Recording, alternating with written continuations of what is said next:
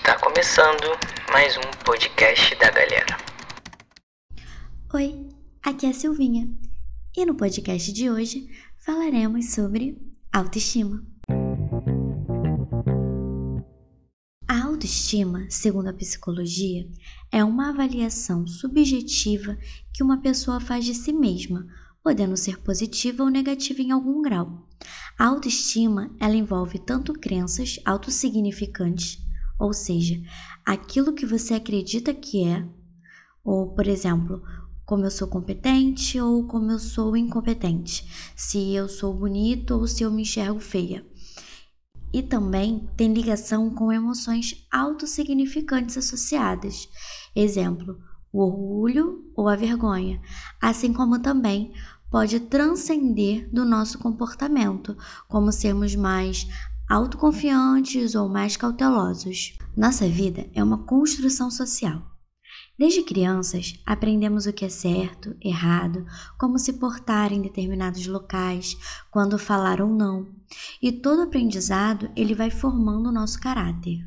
O que ninguém conta pra gente é que existe um imaginário coletivo inconsciente ou não, que nos segmenta e faz com que o nosso olhar sobre nós mesmos seja mais criterioso. Tem um filme que eu gosto muito chamado Coração de Cavalheiro. É um filme medieval onde o papel principal é um camponês que é escudeiro de um homem com uma posição social.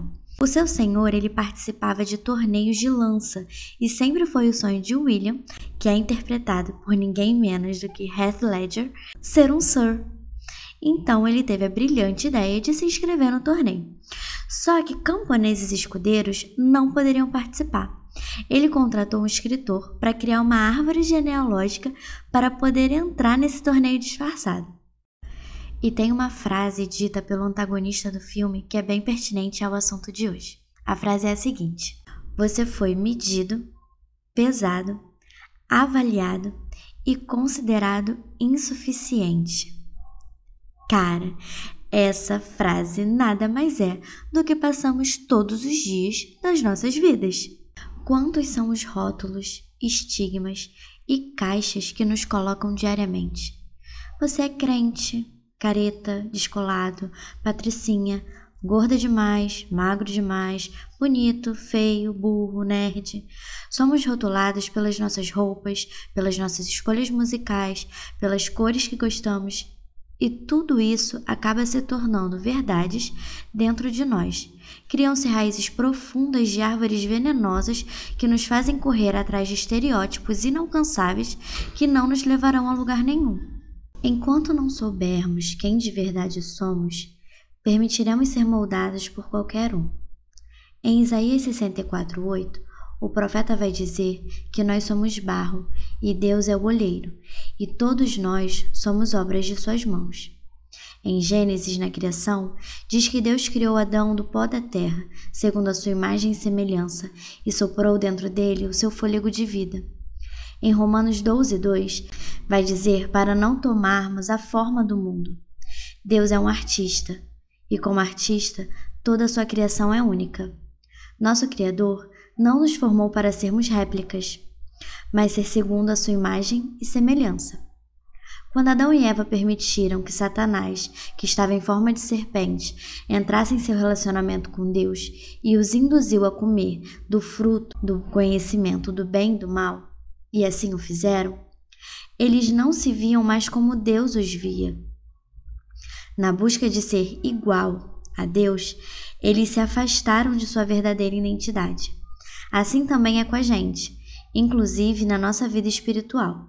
Enquanto não tomarmos posse daquilo que Jesus nos presenteou, que é a salvação e a justificação, permitiremos que o inimigo nos coloque na posição de não dignos. E não somos. Foi por graça. Não ser digno não deve ser um peso, mas uma verdade de amor pois somos vasos de barro com tesouro dentro, para saber que nada vem de nós, mas de Deus, como diz em 2 Coríntios. Vocês, porém, são povo escolhido, reino de sacerdotes, nação santa, propriedade exclusiva de Deus.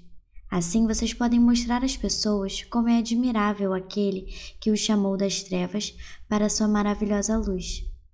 Antes, vocês não tinham identidade como povo, agora são povo de Deus. Antes não haviam recebido misericórdia, agora receberam misericórdia de Deus. Isso está escrito em 1 Pedro 2, 9 e 10. Isso diz sobre nós. E em Lucas 10, 19, Jesus diz o seguinte: Eu lhes dei autoridade para pisarem sobre cobras e escorpiões, e sobre todo o poder do inimigo. Nada lhes causará dano. Identifiquem. Esse poder não vem de nós, vem dele. Mas olha, não é por isso que você é melhor do que alguém. Seja equilibrado e se veja com os olhos amáveis do seu Criador. Se você quiser parecer com alguém, pareça com Jesus. Arranque seus rótulos. Rótulos são para coisas e não pessoas, e você já foi comprado por alto preço e preço de sangue. E se você não conhece Jesus, te convido a conhecê-lo e entender essa graça libertadora. Se você gostou do programa de hoje, compartilhe com seus amigos. Estamos também no YouTube, Facebook e Instagram. Até a próxima e tchau, tchau!